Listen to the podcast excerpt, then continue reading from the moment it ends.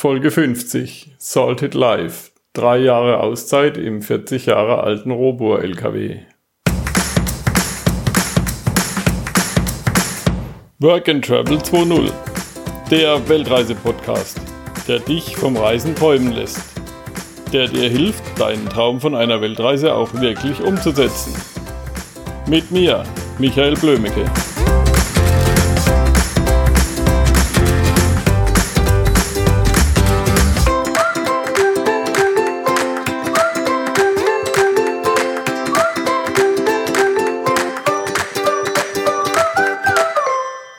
Hallo, heute haben wir hier Jörg und Ann-Kathrin von ja, saltedlife.org. Saltedlife.org. Genau. Und wir haben heute einen Live-Podcast. Das heißt, wir sitzen alle hier ganz ohne Kabel zwischen uns.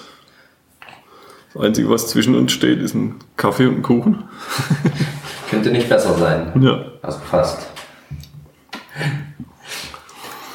Stellt euch mal ein bisschen vor, was macht ihr so und wie seid ihr darauf gekommen, in der Weltgeschichte rumzufahren?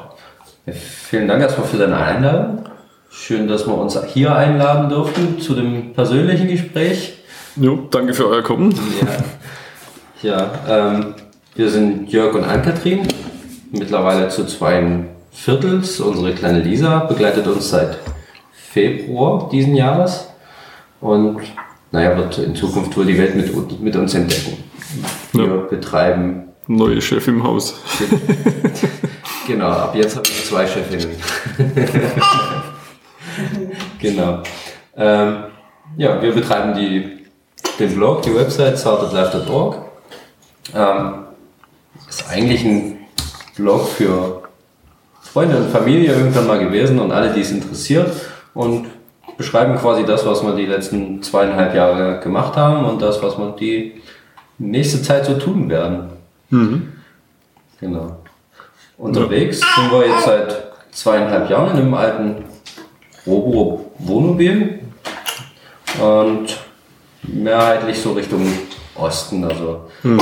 Iran, Zentralasien und äh, Russland haben wir relativ viel Zeit verbracht. Ja. Ja, das habe ich gelesen. In, über Russland habt ihr ja einiges geschrieben da, gerade so die geschichtliche Abhandlung.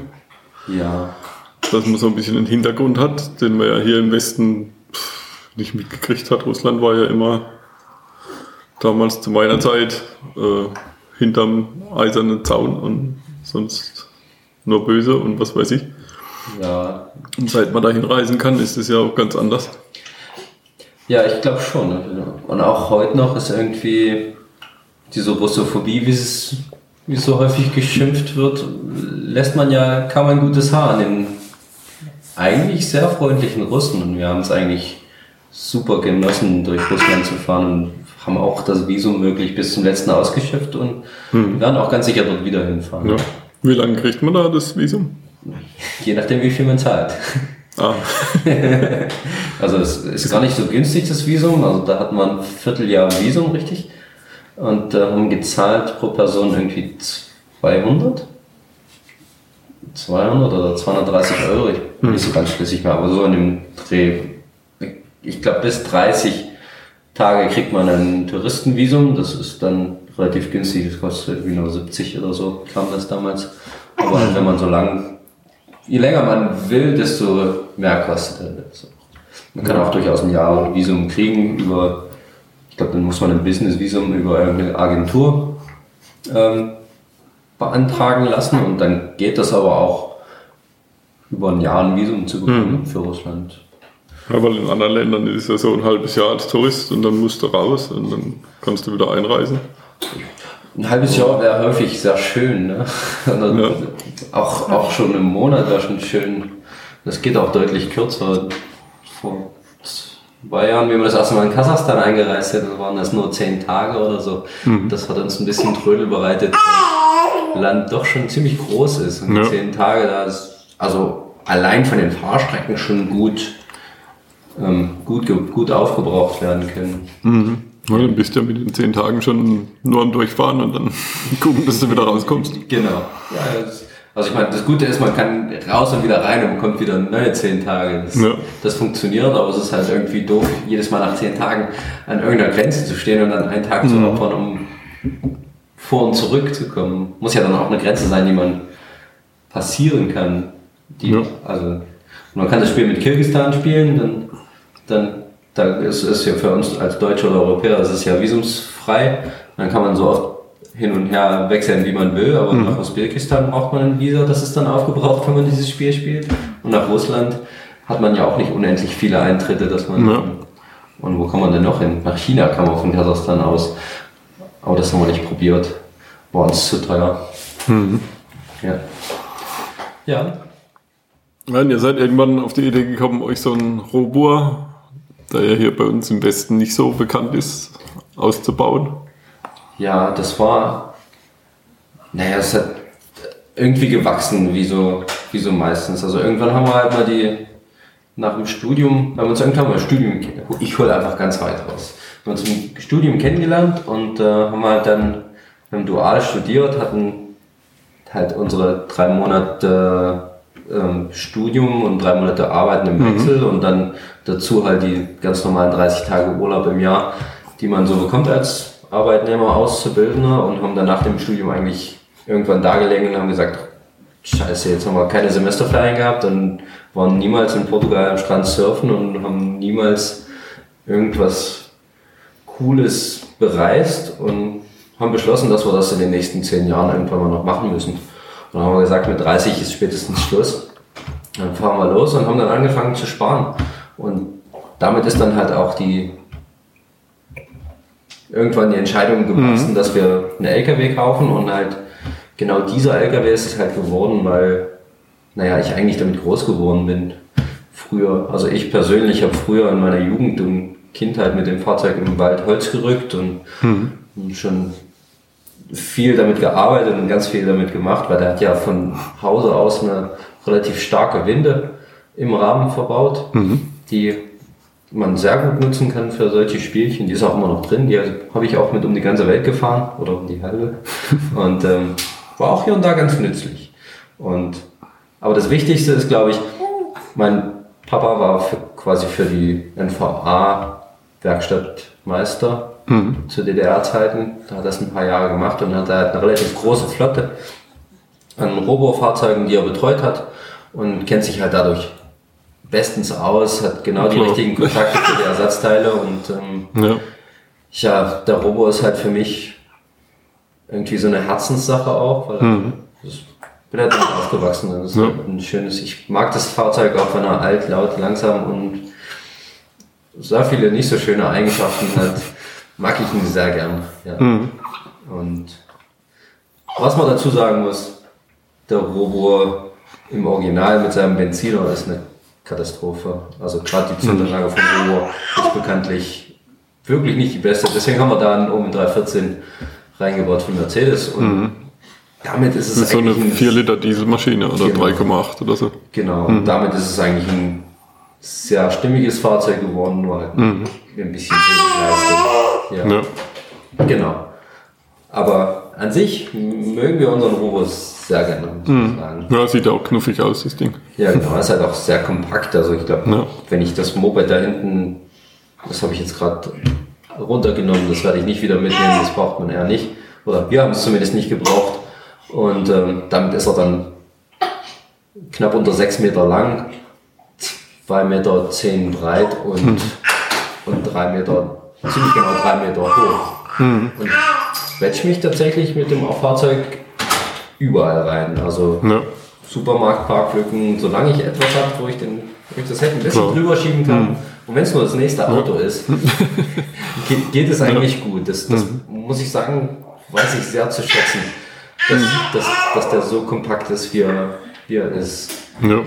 Gerade in, in Sarajevo habe ich mal, also das war wirklich grenzwertig von der Größe. Sarajevo ist Innenstadt, Sarajevo ist halt in so einem Talkessel reingebaut und dort an den Hängen mit dem, mit dem LKW zu fahren durch, durch, durch diese engen Gassen, das war meine Güte. Also ich hatte schon das weiteste, was bei mir raussteht, sind diese Einstiegsbügel, die stehen noch so mal 5 cm auf jeder Seite raus. Ich war wirklich mehrfach kurz davor, die abzuschrauben, dass, dass ich nochmal diese extra 10 cm Platz gewinne, um mich an den Häusern und Fahrzeugen da vor, vorbeiquetschen zu können. Mhm. Ja, ich glaube, da würde ich mit einem größeren Auto, ich, ich wäre noch mehr Heldentote gestorben als Deutsche. Ja, oder bleibst draußen ja. aus der Stadt. Ja, genau. Ja, da das, das war halt dumm gelaufen. Wir hatten gerade Besuch von den Schwiegereltern mhm. Und die hatten halt eine Ferienwohnung gebucht in der relativ nahe der Innenstadt und ja. konnte ich sie ja jetzt nicht mit Gepäck, Gepäck vom Flughafen dahin laufen lassen. Also haben wir halt die Schwiegereltern dorthin gefahren mit dem mhm. Auto, weil wir haben halt auch vier Sitzplätze ja. eingetragen.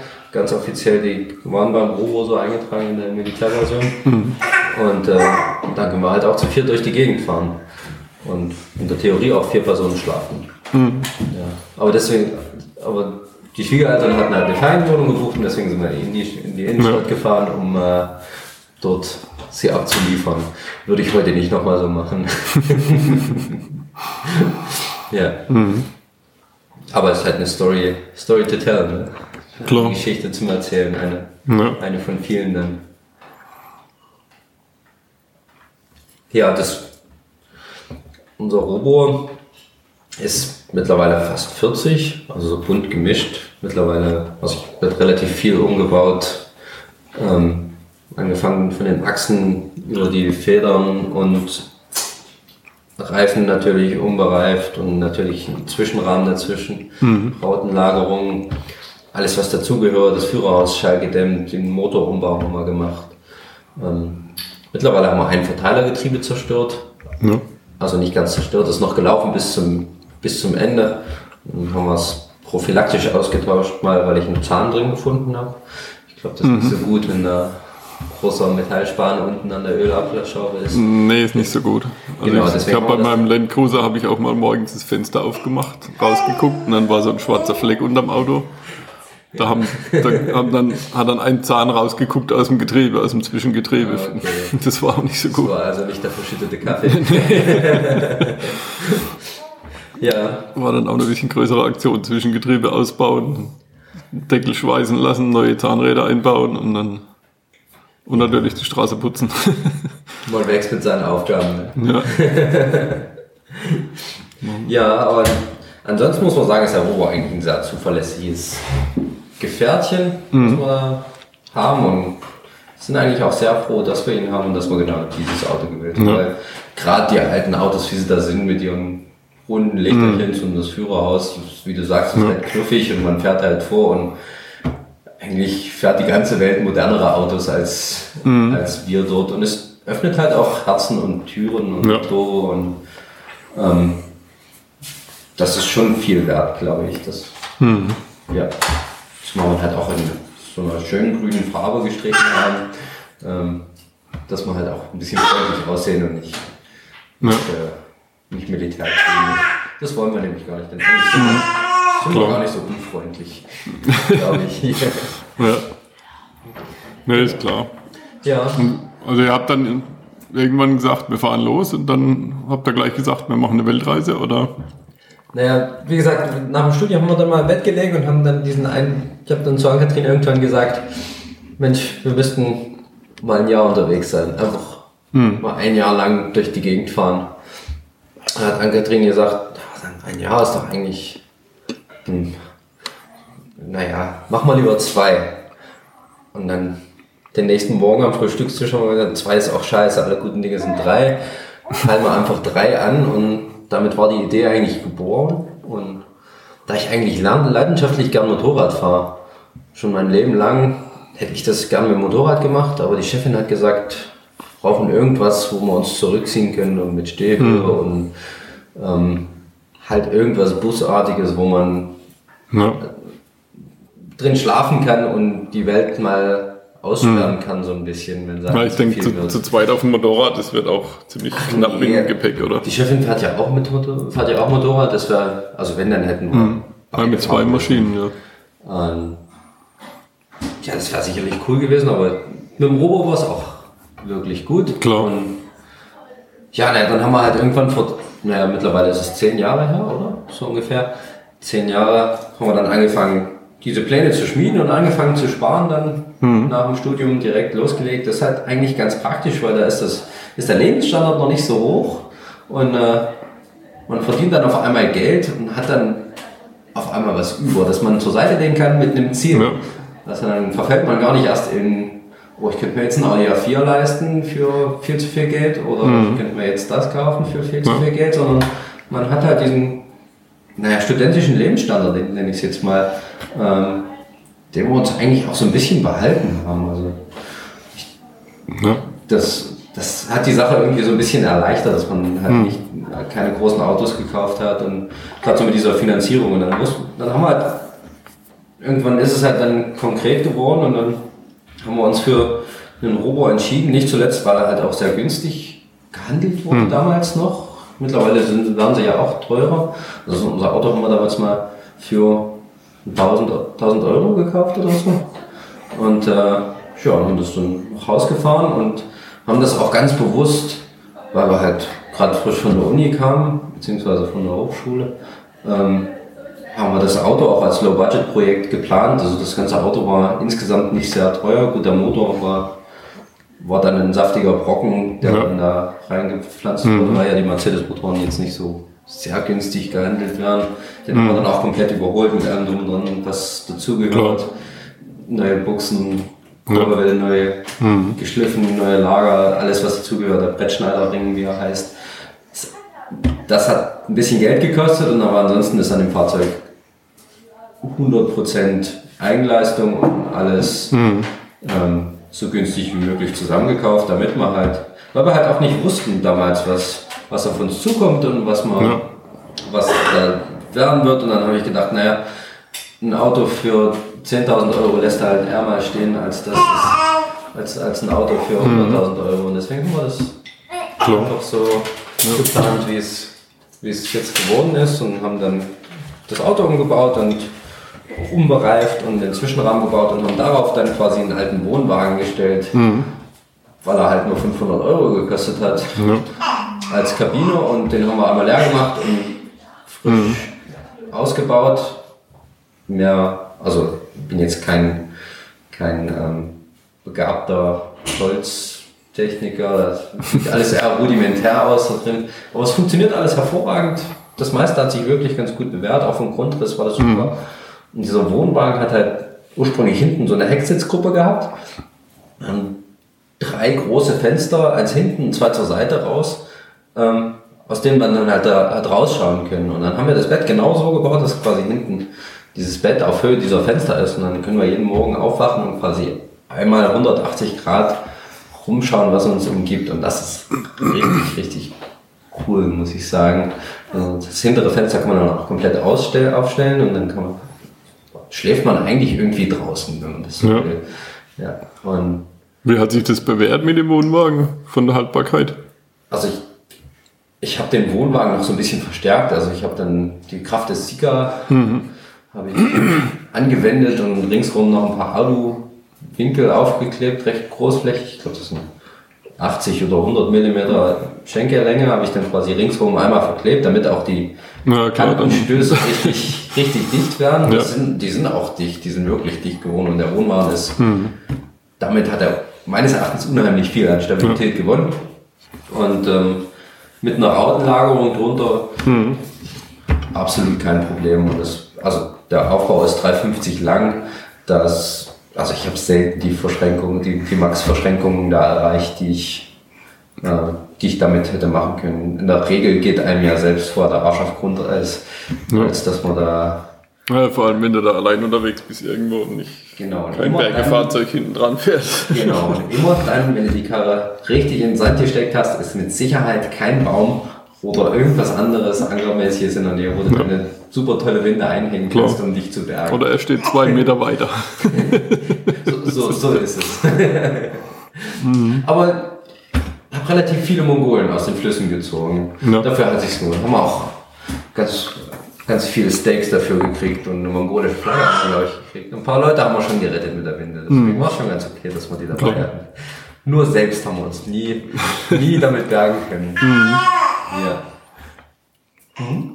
Ja, das ist normal. Ich habe früher auch, ich habe ja Geländewagen Trail gefahren und auch eine Winde dran gehabt am Auto und selbst rausziehen war meistens der Baum zwei Meter zu weit weg. Aber zum anderen rausziehen war immer, war immer gut. Ja, genau. Das ist auch okay. Dann kriegt man halt, wird, wird man halt mal hier zum Essen eingeladen oder da auf ein Bier. Ja. das geht schon in Ordnung. Dafür, dafür Solange, hat die, sich schon solange die Reihenfolge stimmt. Genau. Ich wollte in Spanien, wollte ich mal zum Strandcafé fahren, mir so ein Polo Alast reinpfeifen, so ein gegrilltes Hähnchen. Und dann kamen noch ein paar und haben gemeint, da steckt einer fest. Ja. Ich habe den dann rausgezogen mit der Winde. Und es waren Spanier, die haben uns natürlich erstmal eingeladen zu so einem Lumumba. Und dann haben wir zwei Lumumba getrunken. Und dann war die Peilung zum Strandcafé mit dem Essen ein bisschen erschwert.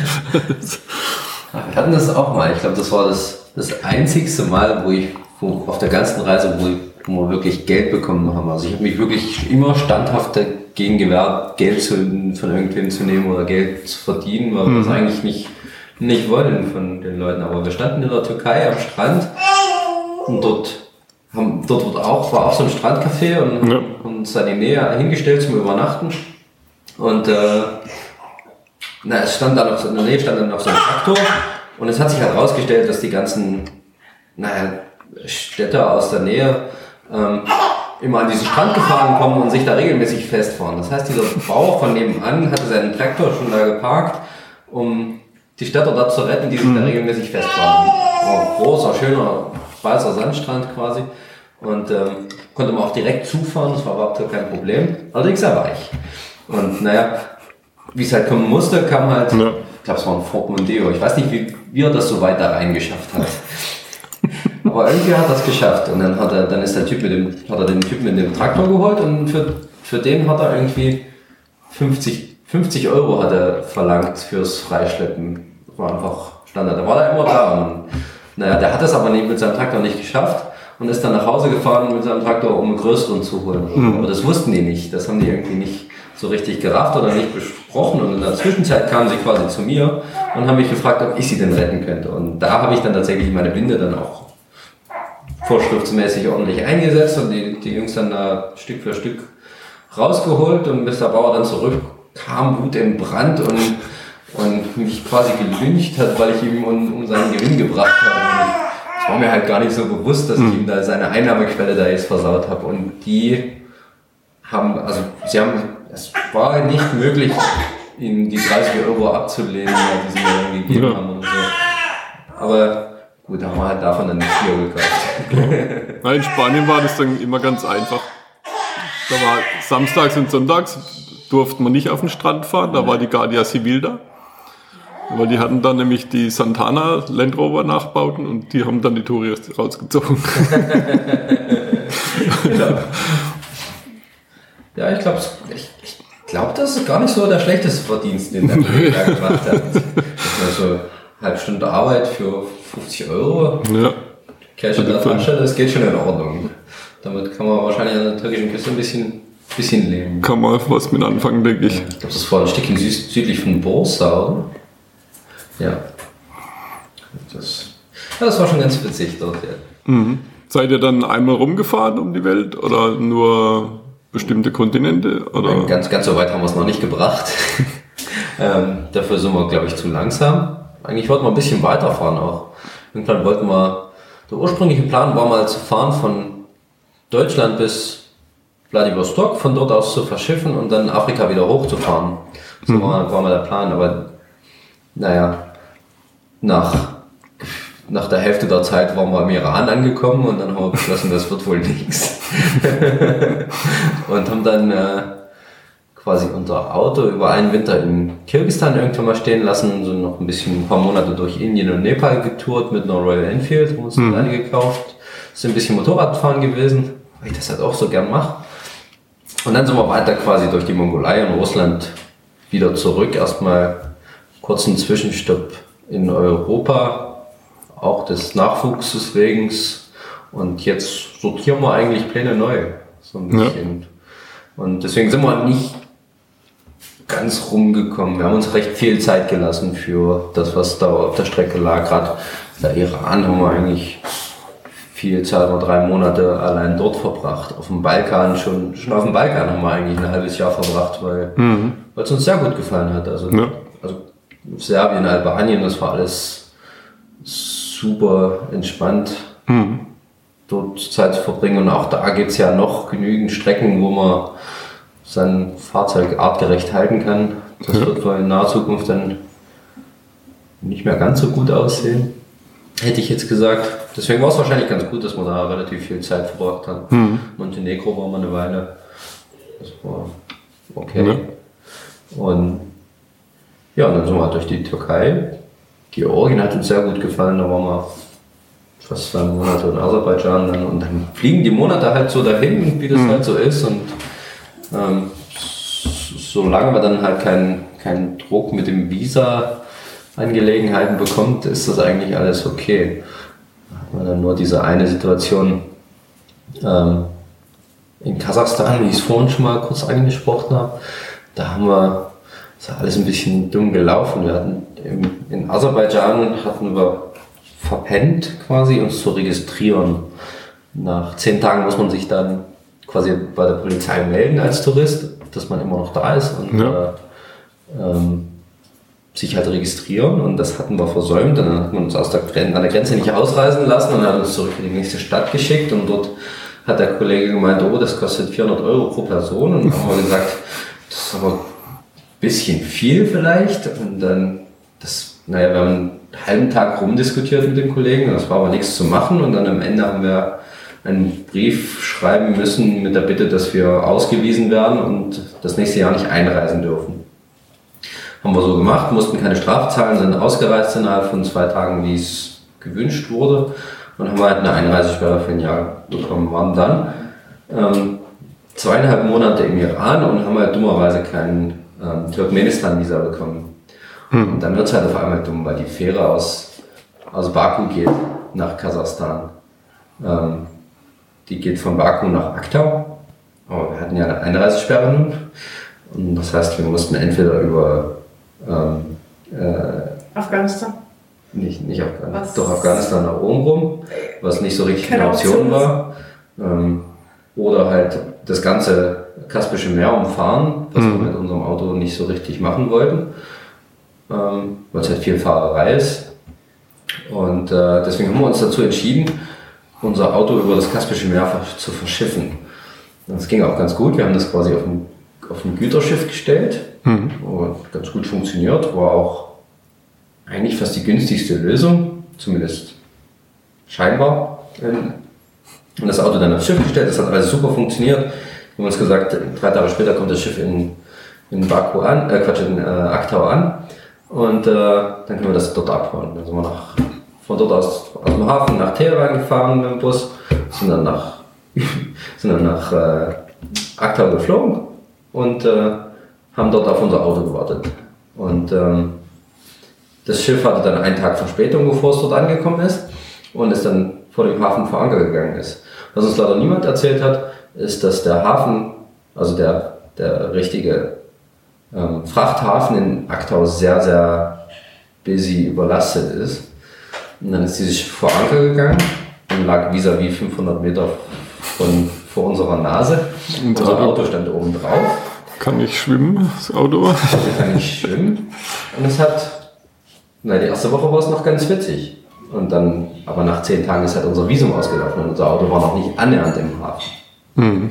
Na, und dann haben wir halt wirklich den allerletzten Nachtzug geschnappt, den wir hätten nehmen können und sind mit dem Nachtzug bis in die Nähe der usbekischen Grenze gefahren und sind dort in ein Taxi eingestiegen und äh, äh, mit dem Taxi drei Stunden bis zur Grenze gefahren, über einen ganz, ganz schlechten Feldweg, sind dann quasi nach Usbekistan ausgereist, haben das Grenzgelände nie verlassen, sind dann wieder umgedreht, sind wieder zurück und sind dann quasi mit einem Sammeltaxi zwölf Stunden von dieser Grenze zurück nach Akta gefahren. Im Radio lief dauerhaft Modern Talking. Genau.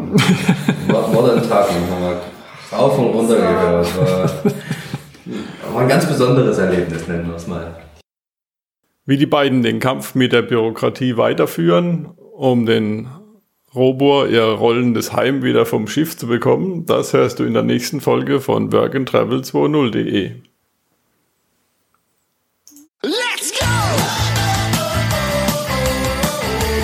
Vielen Dank für deinen Besuch. Besuche mich auf facebook.com slash workandtravel20.